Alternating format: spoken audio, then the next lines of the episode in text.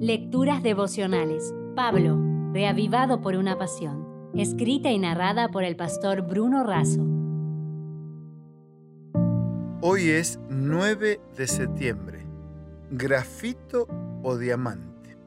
En Primera de Tesalonicenses 1:6 leemos: Vosotros vinisteis a ser imitadores nuestros y del Señor, recibiendo la palabra en medio de gran tribulación, con el gozo que da el Espíritu Santo.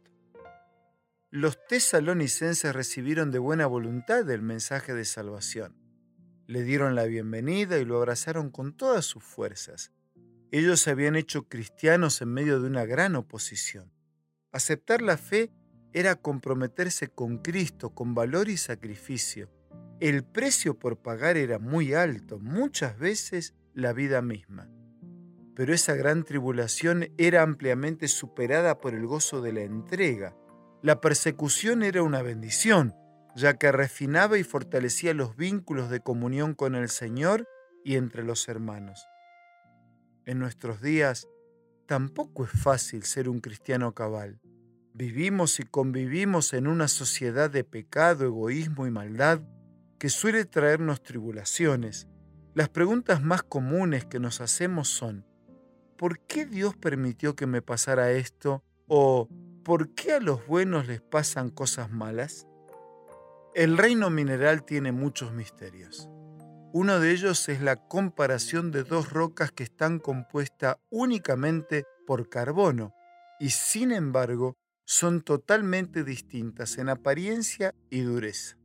El grafito está clasificado con una dureza en la escala de Mohs entre 1 y 2 y es uno de los minerales más blandos. Por su parte, el diamante está clasificado con dureza 10 la más alta que existe en la naturaleza, pero ambos son solamente carbono. ¿Qué los hace diferentes?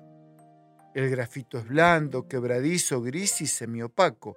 Es muy útil. Lo usamos para nuestros lápices.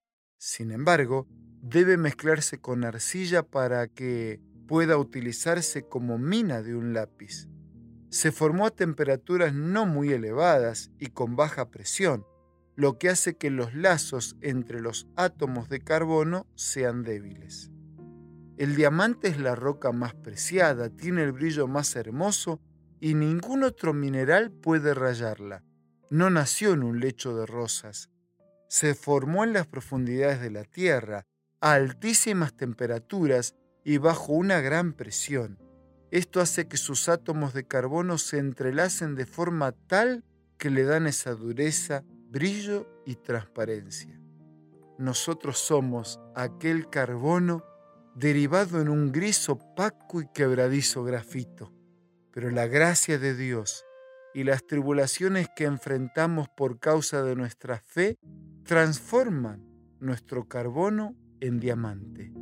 Así somos hechos fuertes, resistentes y agradables.